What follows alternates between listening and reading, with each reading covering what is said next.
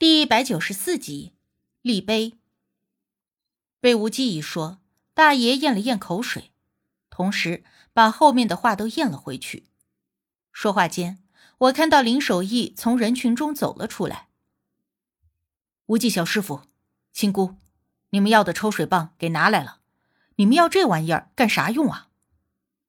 无忌让大爷找一块大一些的红布，然后把这些蛇皮全部都包在里头。暂时先搁置在一旁，等会儿回来以后再处置。然后我们和林守义一起带着抽水棒回到了那个水坑。期间，无忌还让人准备了好大一把香，不知道他要干啥用。到了水坑以后，林守义和几个人一起把抽水棒还有那种小型的农用发电机都准备好了，说随时可以开始。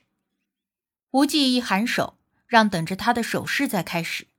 说着，无忌在旁边捡了一个枯树枝，然后把一大把香交给了我，让我沿着他画的圈十几二十厘米左右的距离插上一根香。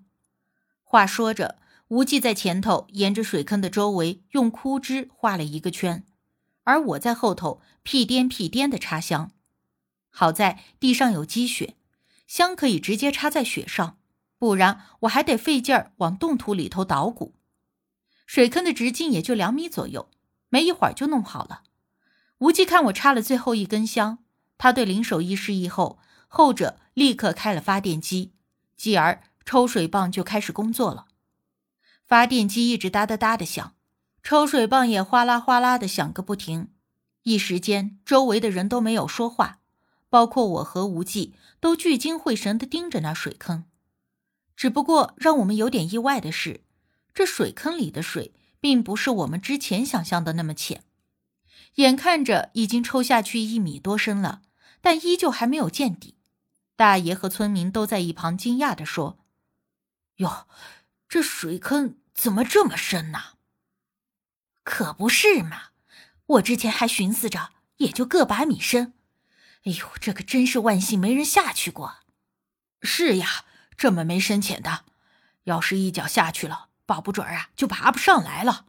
你看，这水坑都是漏洞型的。不过，再深的坑也总有见底的时候。抽到差不多两米深的时候，终于渐渐的看到了坑底的最深处。其实这个坑，若是按照最边缘的地方来看，确实不深，也就是不到一米。但是整个坑的形状却像是一个坡度很大的漏斗，几乎是直线下坠的。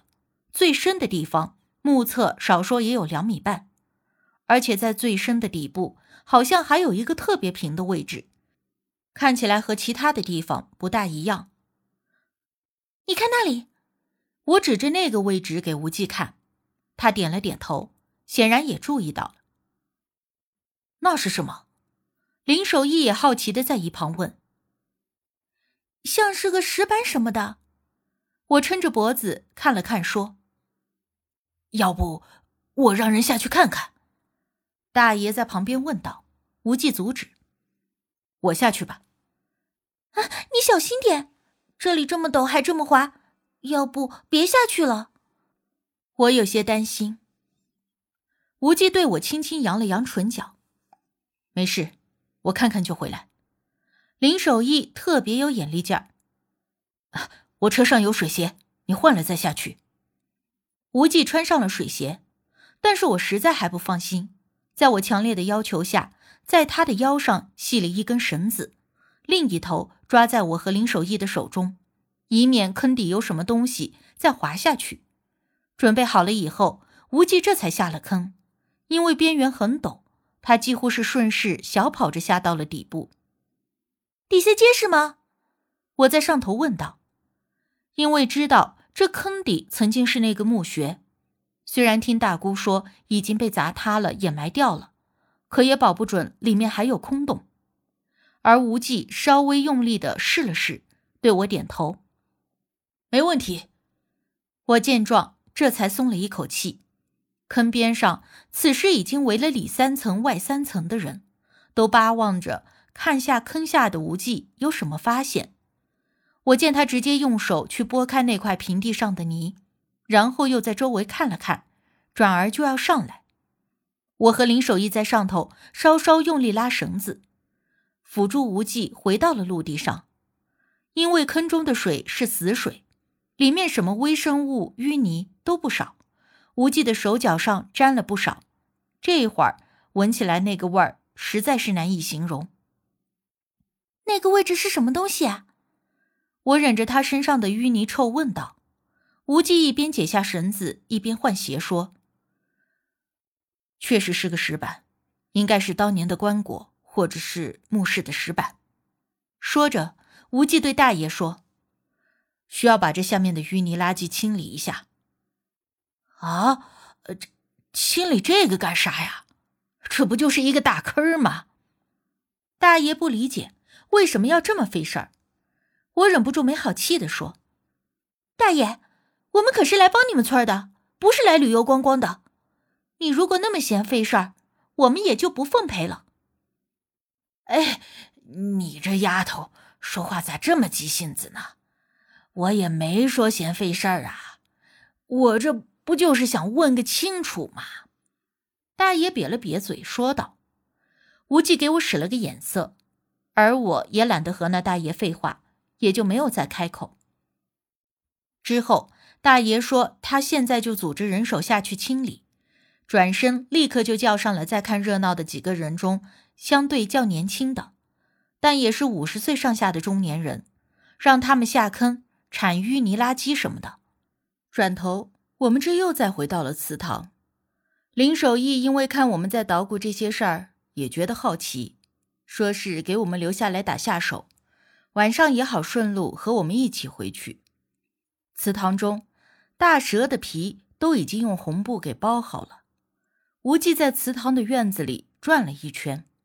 我见他似乎是在用步子丈量什么，时不时的还观望天空，一手还在掐指推算。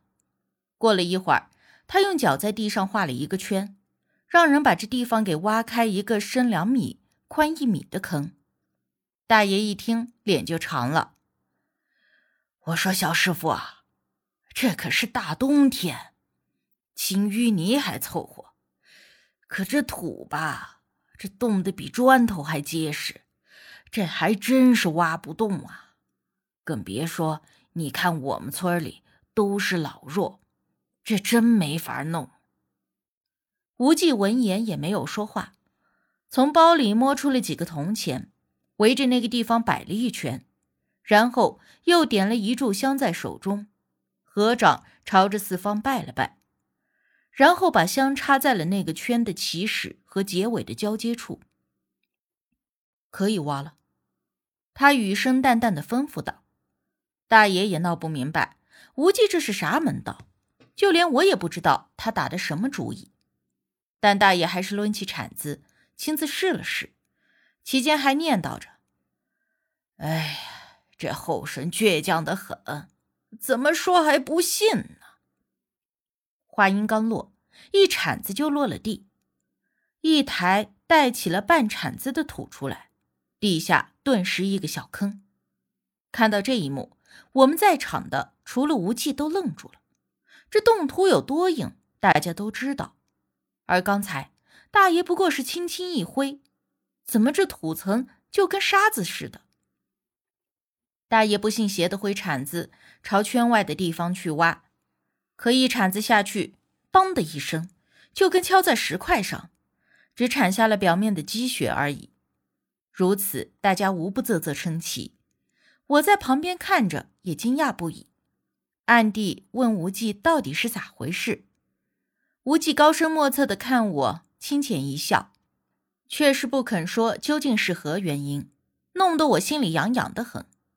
很快，一个一米见方、深两米的坑。就挖好了，大爷杵着铲子在一旁还不住地说：“我是真的服气了，还没见过这么邪门的事儿呢。”无忌也没有言语，从包里拿了一张符扔在了坑里，然后把红布包着的蛇皮也扔在了那张符的上头，转头又吩咐大爷把土都填回去。